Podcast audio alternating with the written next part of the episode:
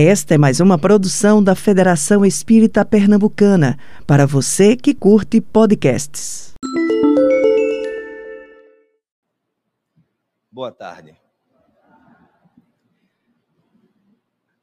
Alegria com o sentimento de muita responsabilidade e nesta tarde representar a Federação Espírita como trabalhador que sou e a sua tribuna para homenagear, celebrar o aniversário que aconteceu ontem da obra O Evangelho segundo o Espiritismo, que há 159 anos, como diz o tema da nossa palestra, já foi retirado do ar, esclarecendo as mensagens de Jesus à luz da doutrina espírita. Eu começo antes mesmo de falar sobre o aniversariante, sobre o tema que nos traz, deixando o abraço fraterno e amigo, meu particularmente, e da casa, para todos vocês que estão aqui hoje, que vêm aqui hoje nos visitar pessoalmente, e aqueles também que nos acompanham pelas nossas mídias. Em 1857, como muitos de nós sabemos, a doutrina espírita foi entregue à humanidade através das mãos de Leão, de Hippolyte Leon Denisard Rivaio, que veio a utilizar a partir desta obra o codinome de Allan Kardec. Sete anos depois, passando ainda antes, no ano de 1861, pela publicação de uma outra obra importantíssima, desdobramento de uma das partes da primeira obra, ele faz uma segunda publicação. E a terceira obra de relevância dentre as publicações deste senhor é exatamente a obra que nós estudaremos hoje. A primeira obra, a 18 de abril de 1857, 1857, é o Livro dos Espíritos, que traz no formato de perguntas e respostas e alguns esclarecimentos da espiritualidade, traz toda a doutrina espírita. Está na sua introdução, no primeiro no segundo parágrafo. Esta obra contém a doutrina espírita. Alguns anos depois, quatro anos depois, a 1 de janeiro de 1861, a primeira publicação da obra O Livro dos Médiuns como já disse antes, um desdobramento de uma das partes do livro dos Espíritos.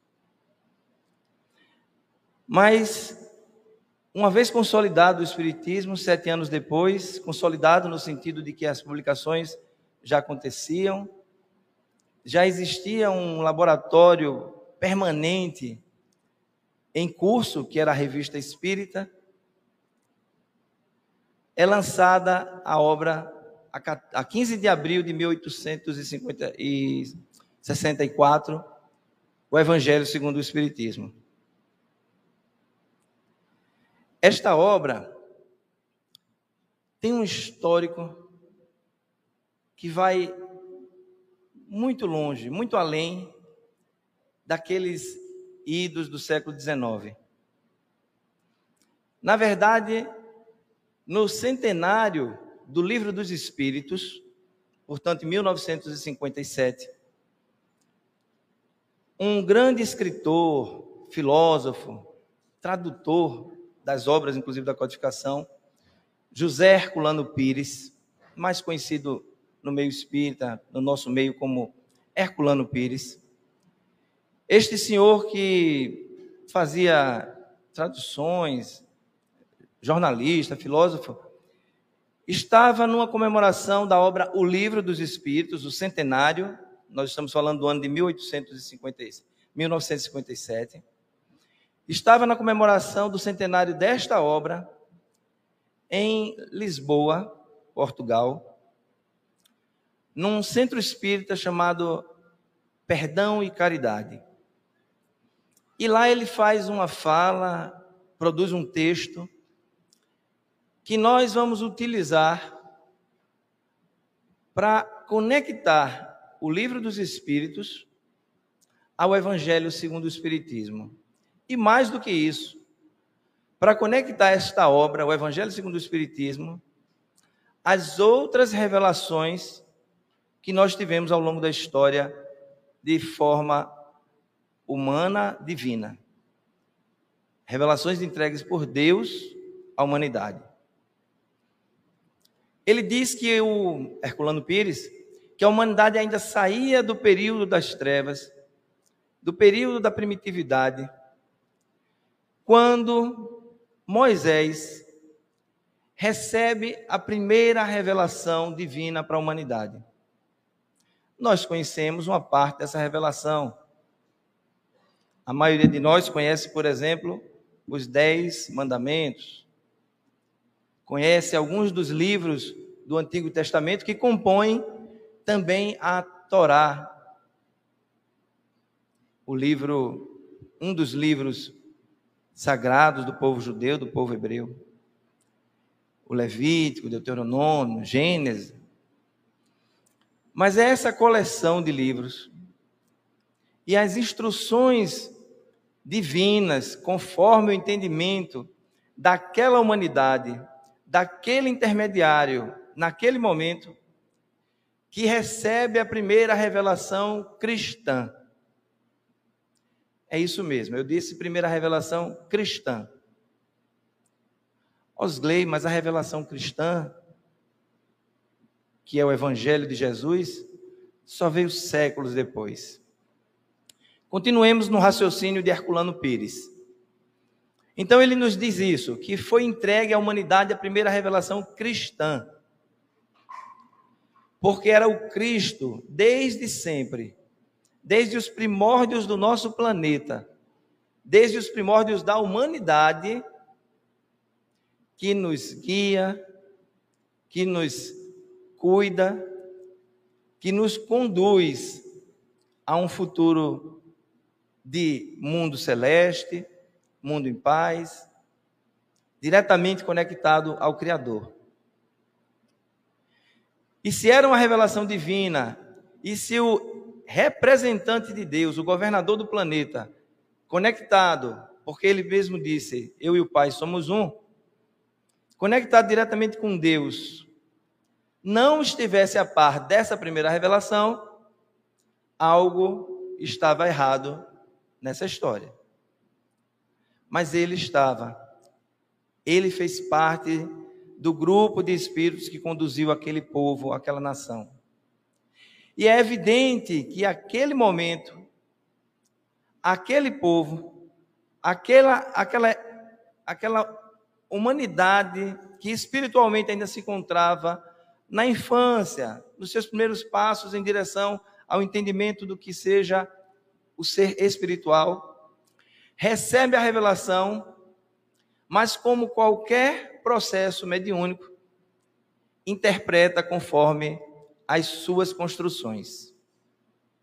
Então nós encontramos no Antigo Testamento ou Velho Testamento, como queiram, falas atribuídas diretamente a Deus e que não condiz com o Deus que conhecemos hoje. Mas era a interpretação daquele momento e foi muito bom. Essa humanidade começou a conhecer o Deus único, o monoteísmo. Desde antes, evidentemente, já com Abraão, mas naquele momento é uma consolidação. Essa humanidade entende que o Criador toma conta deste mundo e das pessoas. E esta humanidade personificada, essa revelação personificada em Moisés, registra aquilo que nós vamos chamar, aquela que nós vamos chamar de primeira codificação cristã. Os séculos se passam, a Bíblia, ainda não chamada assim, mas os livros mosaicos, a lei mosaica, é consolidada naquela região, naquele povo. Há um amadurecimento de muitas ideias acerca do monoteísmo. E a humanidade está então pronta para receber a segunda revelação. Chega Jesus. O governador do planeta que vem em pessoa, por assim dizer. Mas a sua força espiritual é tão grande naquele momento também que podemos dizer em espírito mais do que em carne. Mas Jesus chega. E ele próprio é a revelação que consegue olhar para o passado e diz: Não vim destruir a lei. Consegue olhar para a lei mosaica e defendê-la, mas trazendo pontos significativos de interpretação, porque naquele momento a humanidade estava pronta para receber as orientações sobre o que é o perdão. E ele falava de perdoar abertamente. Sobre o amor. E ele falava de amor abertamente. Sobre colocar o próximo em primeiro lugar, que seria amor, faz isso abertamente. Mas alguns pontos ele não pode fazer abertamente para aquela humanidade que ainda não tinha maturidade para compreender. E ele fala de reencarnação, sem falar diretamente. Fala de mundos habitados, outros, sem dizer isso de forma clara e direta.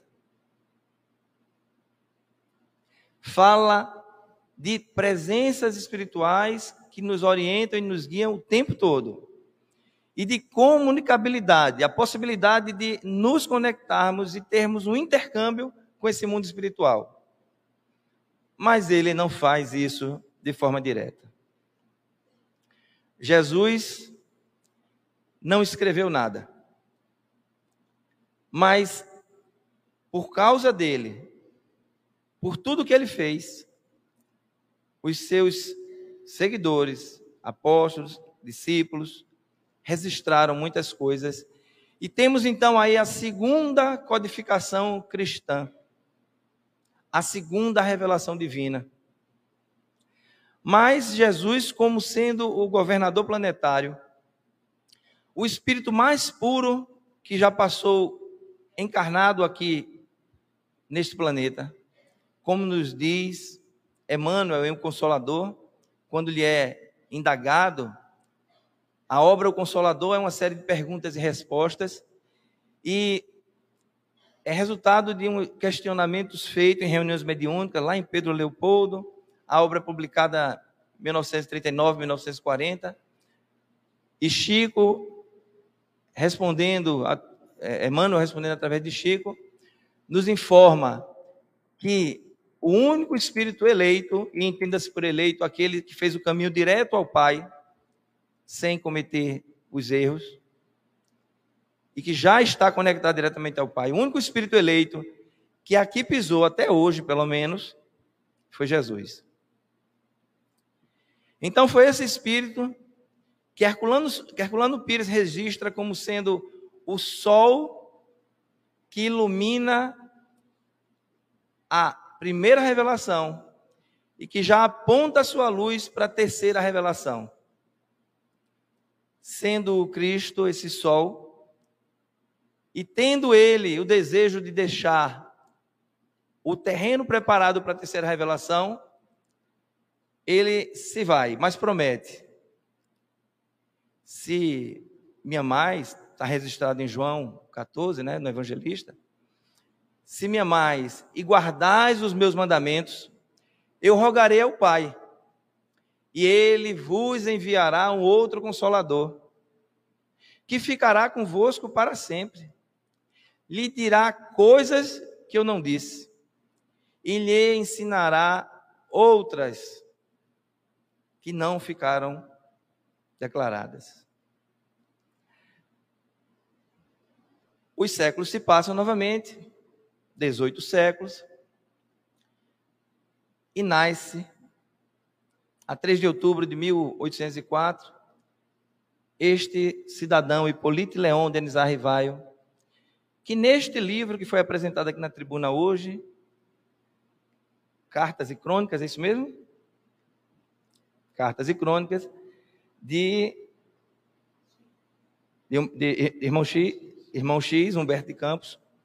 Neste livro, no capítulo, se não me engano, 28, tem uma mensagem titulada Napoleão e Kardec. Confia para eu não confiar na memória.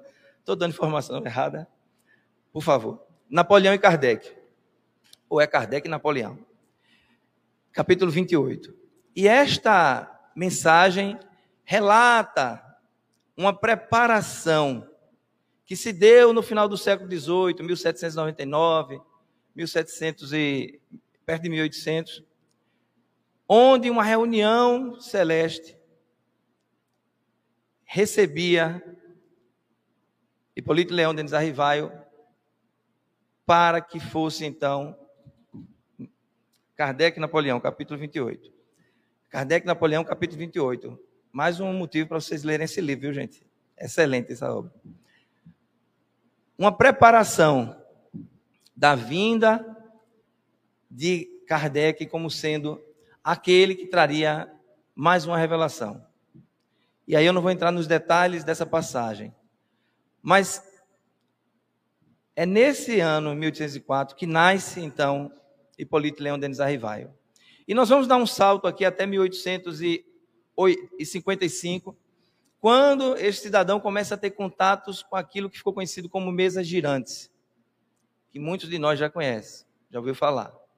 Fenômenos de movimentação de objetos, de batidas, que começa nos Estados Unidos em 1848 e termina chegando a Paris. E em Paris, este senhor se interessa de modo científico e extrai dessas comunicações que elas próprias declaram serem de espíritos, extrai todo um conjunto de informações, toda uma revelação que de modo científico com metodologia científica, porque o senhor Hipólito Leão Denis Arrivaio era um cientista quando encarnado nessa encarnação dele. Usando métodos científicos, ele consegue organizar. Por isso é que nós chamamos de codificação. Porque não é somente uma junção de textos. Existe um, uma lógica, existe um, um critério. E mais do que isso, existem parâmetros de homologação, de certificação daquilo que é escrito. Estudos, verificações. Mas aí avançamos mais dois anos, e como eu falei no início, chegamos ao lançamento da primeira obra, resultado dessas comunicações, e Hipólito Leão Denis Arrivail assume como, Leão, como Allan Kardec. Mas algum tempo passa, e é o momento da humanidade receber, dentro da doutrina espírita, vista como terceira revelação divina, vista como sendo a terceira codificação cristã, é hora da humanidade receber o Evangelho de Jesus, desta vez, conforme prometido por Ele próprio, na condição de consolador prometido como registrado em João, esclarecendo pontos que Jesus, naquele momento, não conseguiria esclarecer. E nós podemos trazer aqui, para nos lembrarmos de que, de fato, não era muito simples esclarecer as pessoas sobre aqueles episódios, sobre aquelas informações.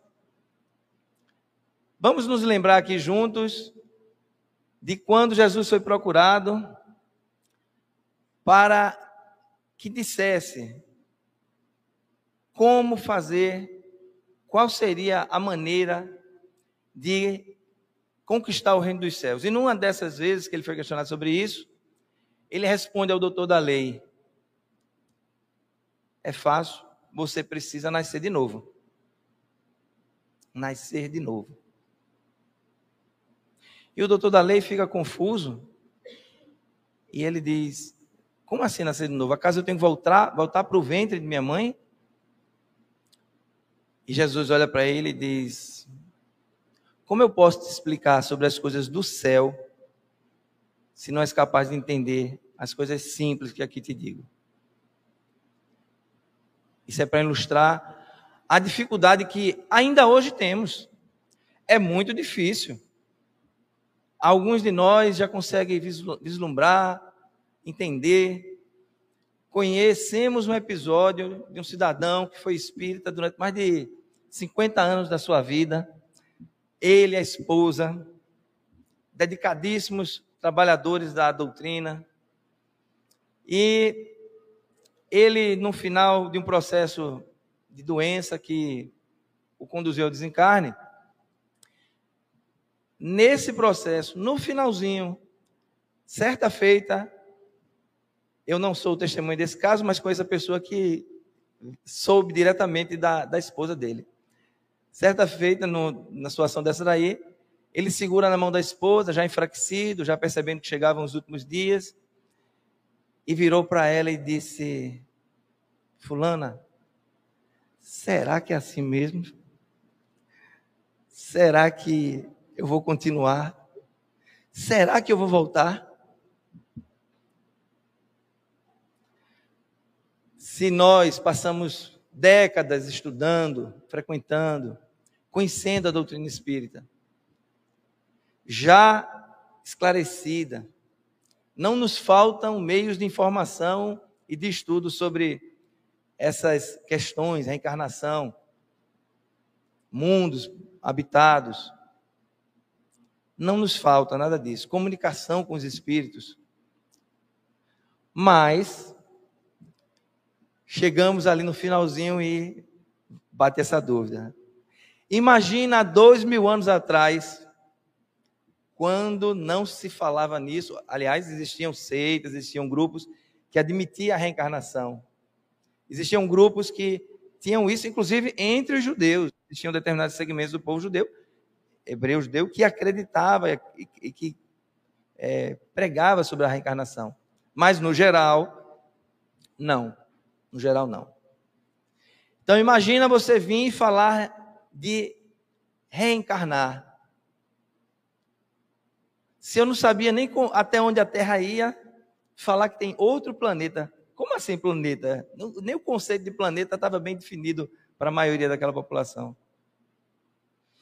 Mas é nesse cenário que Jesus chega, lança como um sol sua luz sobre o passado e também prepara para a vinda, para o advento do Consolador prometido, que é a doutrina espírita. E dentro da doutrina espírita, o consolador se faz manifesto, se faz de uma forma muito mais contundente, contundente quando lemos e estudamos a obra O Evangelho segundo o Espiritismo. Porque, como é dito na introdução dessa obra, ela é dividida em cinco partes. A, a, a primeira edição, só para a gente fazer uma, uma nota aqui de esclarecimento, talvez alguns de vocês vejam alguma, alguma leitura mais antiga, que ela era dividida em quatro partes. É fato. A primeira e segunda edições francesas, elas estavam divididas em, em quatro partes. Mas, é, na terceira edição, em 1865, ela já vem como sendo cinco partes. Houve um desmembramento de uma ideia, o próprio Kardec faz isso e registra essa informação ele próprio em obras póstumas. Né? Ele tinha deixado escritos que foram publicados em obras póstumas. Mas, voltando ao ponto, essa, é, essa divisão inclui pontos, se a gente olhar a Bíblia, o Evangelho de Jesus, inclui pontos que gerariam polêmicas, gerariam alguns problemas. Dogmas da igreja, não é? Falar dos dogmas da igreja, eu não vou citar nenhum, mas você vai numa igreja, tem determinados dogmas, você vai em outra, tem determinados dogmas, você vai em outra, tem outros dogmas. Então, se a gente quisesse unificar isso aí, teríamos problema. Teríamos problema. Se nós formos falar de pontos críticos, como comunicação ou não com aqueles que já se foram, algumas não admitem hipótese nenhuma, outras denominações, outras religiões admitem em casos especiais, outras somente com determinados personagens. E aí o Espiritismo vem e diz: não, a gente se comunica o tempo todo, de forma menos ou mais contundente, de forma menos ou mais é, perceptível, mas nos comunicamos, somos influenciados, estamos o tempo todo recebendo intuições. E aí, destas cinco partes, tirando os atos dos apóstolos, os milagres, as predições, nós temos uma que é comum para toda e qualquer religião cristã: as leis morais. As questões morais que o Cristo trouxe. Ninguém questiona que se deve amar o próximo e a Deus acima de todas as coisas. Ninguém questiona que se deve perdoar. Ninguém questiona que o próximo, apesar de que literalmente lá nas, nos livros de Moisés do hebraico, o próximo é o próximo mesmo, porque ainda era num tempo e numa humanidade que se preocupava com o seu dentro de casa, o seu irmão, sua mãe, seu pai, o vizinho, a comunidade, a tribo, né, o agrupamento. Tanto é assim que, no entendimento daquela, daquele tempo, Deus tinha lado, ele tinha partido. Se você ia para a guerra, Deus estava com você ou contra você. Um tinha um Deus, outro tinha outro Deus, não é? E se a gente lê os livros mais antigos, Levítico, Deuteronômio, enfim, se vocês lerem algum desses livros aí, vocês vão encontrar passagens em que digamos assim, Deus se posiciona como inclusive aliado do, do exército e pronto a ir lá com eles. Mas a gente sabe que não é assim. Então, há determinados pontos que gerariam polêmicas. Mas Allan Kardec, com, seu, com sua percepção devidamente orientado pela espiritualidade, nos traz, nesta obra, o Evangelho segundo o Espiritismo, nos traz uma, um esclarecimento à luz da doutrina espírita sobre as, em relação às questões morais. Os pontos que se relacionam com as leis morais. Pontos que não geram polêmica, não geram discussão com ninguém.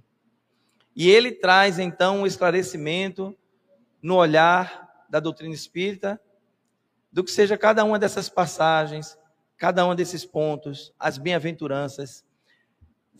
Quem já manuseou um sabe que, por exemplo, o primeiro capítulo, Kardec traz uma fala de Jesus e explora no, no capítulo inteiro. Chama-se Não Vim Destruir a Lei. Jesus não veio destruir a lei, mas o Espiritismo quer registrar que também não veio destruir a lei. E ele faz isso aqui em O Evangelho segundo o Espiritismo. No segundo capítulo, Meu reino não é deste mundo, onde ele vem falar do mundo espiritual.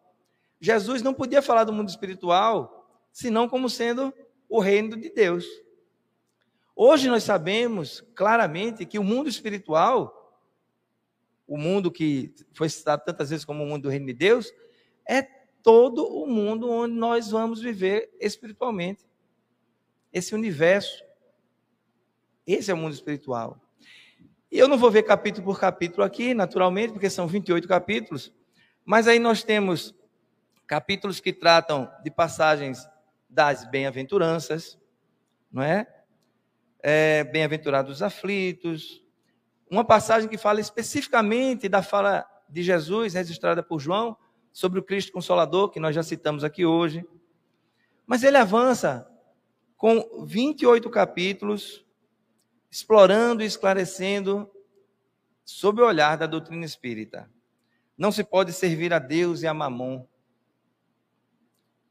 Honrai a vosso pai e a vossa mãe. E nesse capítulo tem uma passagem muito interessante que ele questiona como pode é, Jesus ter tratado seu pai, sua mãe, sua, sua mãe e seus irmãos naquele momento que ele diz assim: Olha, teu, os, os discípulos dizem, tua mãe está aí daí fora com teus irmãos, e ele diz: Quem é minha mãe? Não é? Quem são meus irmãos? E é essa obra que nos foi entregue e que já tinha sido predita, prevista para aqueles que preferem, profetizada pelo próprio Jesus, quando disse: Eu vos enviarei, eu solicitarei o Pai, eu rogarei ao Pai, e ele vos enviará um outro consolador. O consolador é esse, a doutrina espírita. E nós podemos juntos aqui fazer a leitura de qualquer um dos capítulos e já seria maravilhoso. Eu tenho certeza muitos de nós aqui, e eu espero que todos que têm a oportunidade façam, o Evangelho no lar. O Evangelho no lar, que é aquele momento que é um costume entre nós espíritas fazer pelo menos uma vez, pelo menos, não quer dizer que é só uma vez, um momento na sua casa em que você tira dia e hora certo toda semana para ler uma passagem do Evangelho, conversar a respeito, fazer as suas preces, não é? Então é exatamente com esta obra que nós fazemos o Evangelho no lar. Os esclarecimentos. Então, qualquer trecho desse livro que se a gente pegasse hoje para dar uma olhadinha, e eu dissesse, olha, eu vou escolher um capítulo, e dentro desse capítulo, um item, e vou levar para refletir junto com, com o público deste domingo. Qualquer uma seria perfeita. E eu escolhi uma. Só que eu escolhi o prefácio. Eu queria comentar uns pontos do prefácio com vocês. Não é, Alexandra? Eu sei que todo mundo lê os prefácios de todos os livros quando compra. A primeira coisa que você faz, eu também, é ler o prefácio. E ainda mais esse, que o prefácio é menos de uma página. Aí eu estou tranquilo. Vou nem perguntar quem já leu, porque eu sei que todo mundo que já abriu esse livro leu o prefácio. O prefácio tem, eu não vou dizer nem que tem uma página. É isso aqui, ó. Prefácio desse livro. A introdução é um pouquinho mais extensa, mas aqui no prefácio. Vamos usar esses oito, dez minutinhos que a gente tem aí para ler juntos. E quem faz, quem importante começar dizendo que quem assina esse prefácio é o espírito de verdade. E quem é o espírito de verdade? É um espírito familiar de Allan Kardec, que existem várias suposições de quem seja ele, mas é um espírito que se identifica assim. Disse para Kardec no dia que foi questionado quem és, e o espírito respondeu: Para ti eu serei apenas verdade. Isso numa reunião mediúnica na casa de família de médiuns. E aí, Kardec recebe, dentre muitas mensagens, muitos comentários ao longo dessa obra e de outras obras, ele recebe esta mensagem que ele coloca como prefácio na sua publicação. Os Espíritos do Senhor, que são as virtudes dos céus, qual imenso exército que se movimenta ao receber as ordens do seu comando, espalham-se por toda a superfície da terra e, semelhantes a estrelas cadentes, vêm iluminar os caminhos e abrir os olhos aos cegos. Primeiro parágrafo que eu paro aqui para os Espíritos do Senhor, que são as virtudes dos céus. As virtudes dos céus. Virtuoso é o homem de bem que se torna, consequentemente, espírito de bem. Capítulo 17, tem três desta obra. Trata de um item chamado o homem de bem, o ser humano de bem, naturalmente. E tem lá uma lista do que seria um ser humano de bem. Dentre elas, ser virtuoso, no sentido de ser bom, buscar ser melhor. E o bom é que a lista é enorme, a gente vai lendo, vai batendo uma tristeza, Puxa, tá difícil. Mas no finalzinho vem um alento. Kardec, na verdade, o espírito que se comunicou, registra assim: se você não faz, basicamente, né? Com as minhas palavras, se você não faz isso aqui ainda, não se aperreie. O importante é você estar tentando. Já vai ser de grande valia. Mais ou menos é isso que ele diz no finalzinho, certo? E são esses espíritos, as virtudes dos céus, que vêm ter com Kardec através do Espírito de verdade. E que abre os olhos aos cegos, cegos espirituais, evidentemente. E segue o prefácio. Eu vos digo, em verdade, que são chegados os tempos em que todas as coisas devem ser restabelecidas no seu verdadeiro sentido, para dissipar as trevas, confundir os orgulhosos e glorificar os justos. As coisas devem ser restabelecidas no seu verdadeiro sentido, porque em dois mil anos, ou na verdade muito menos do que isso, né? No ano 100, o evangelho já estava, menos de 50 anos depois que começaram a escrever, já estavam sofrendo alterações. E grandes alterações se deram nos séculos 3, 4 da era cristã em diante. Trans, alterações, inclusive, de grande vulto, como, por exemplo, ser retirado as passagens em que falava claramente sobre reencarnação. Mas isso é objeto de uma outra discussão, não cabe nesse tempinho que nós temos. Então ele veio para restabelecer o verdadeiro sentido do que havia sido dito. E segue no próximo parágrafo. As grandes vozes do céu ressoam como sons de trombetas, e o cântico dos anjos se lhes associam. Homens, nós vos convidamos ao divino concerto. Tomai da lira, né? Pegue seu instrumento, pegue sua ferramenta de trabalho. Tomai da lira, que vossas vozes se unam e que, num hino sagrado, elas se estendam e vibrem de um extremo a outro do universo. É um convite para trabalharmos juntos nesta obra, no Evangelho de Jesus. E fecha, ó, já terminando, tá vendo como é pequenininho? Quarto parágrafo. Homens, irmãos a quem amamos, essa espiritualidade virtuosa do Senhor nos ama. Estão sempre ao nosso lado e preocupados com cada um de nós. Homens a quem amamos, estamos juntos de vós. Amai-vos também uns aos outros e dizei do fundo do coração, fazendo as vontades do Pai que está no céu. Senhor, Senhor, e podereis entrar no reino dos céus prefácio de O Evangelho segundo o Espiritismo, que, aliás, teve na sua primeira publicação o nome de Imitação do Evangelho. Aí, no português do Brasil ainda mais, imitação é um termo da ideia de falso, né? A imitação de um relógio Rolex. Todo mundo já sabe que é falso.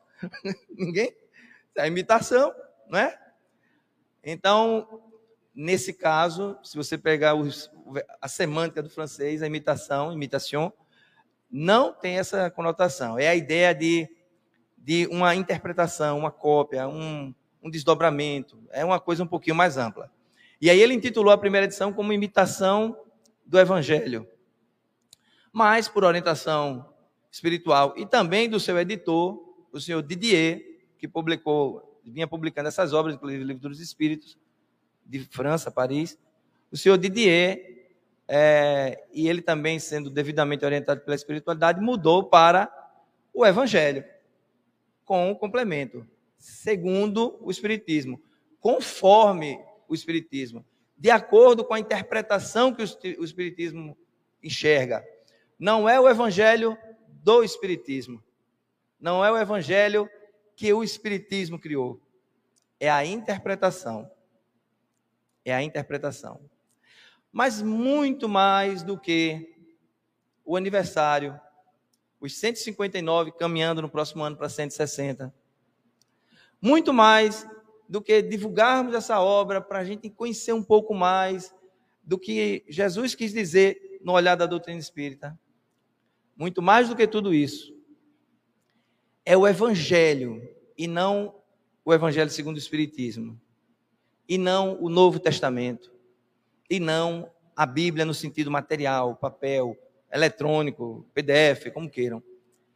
É o Evangelho, a boa nova, que deve chegar aos nossos corações. É o Evangelho de Jesus que deve nos guiar, nos nortear, todos os dias, em tudo que fazemos. Em tudo que fazemos. Existe uma obra belíssima, uma das obras dos romances de Emmanuel, psicografados por Chico Xavier. E começa com há dois mil anos, então alguns já sabem do que eu estou falando, né? Paulo Estevão, re, renúncia, 50 anos depois, e faltou uma, qual foi? Alguém me ajuda?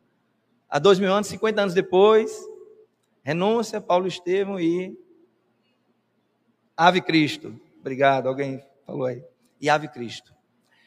Essas cinco obras compõem uma série de romances de Emmanuel, mas é na obra Renúncia que nós temos um capítulo chamado Testemunho e Fé, em que Alcione, ou Alcione, como alguns pronunciam, não é nenhum problema, Alcione, uma devotada, seguidora, servidora do Cristo, ela explicando como eles estudavam o Evangelho de Jesus, porque renúncia se dá já depois da passagem do Cristo, já com os evangelhos sendo estudados pelos seus seguidores, ela deixa um pensamento registrado, captado por Emmanuel e entregue, nos, foi entregue através das mãos de Chico Xavier, em que ela diz o seguinte, porque às vezes a gente para para ler o, o, Evangelho como quem está lendo é, um livro de receita, ou, enfim, a gente lê, a gente não estuda, a gente não medita.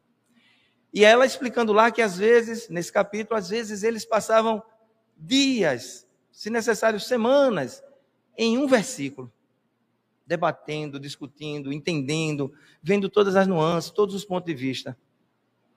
E ela registra o seguinte: o Evangelho de Jesus precisa ser conhecido, meditado, vivido, sentido, perdão, sentido e vivido.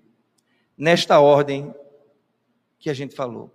Ele precisa ser conhecido, meditado, precisa ser sentido. E por fim, quando um dia todos nós seremos anjos, diz a música, quando todos formos anjos, estaremos vivenciando o Evangelho do Cristo. Que seja assim hoje, agora e sempre. Muita paz, muito obrigado, um bom domingo. Você ouviu o podcast da Federação Espírita Pernambucana.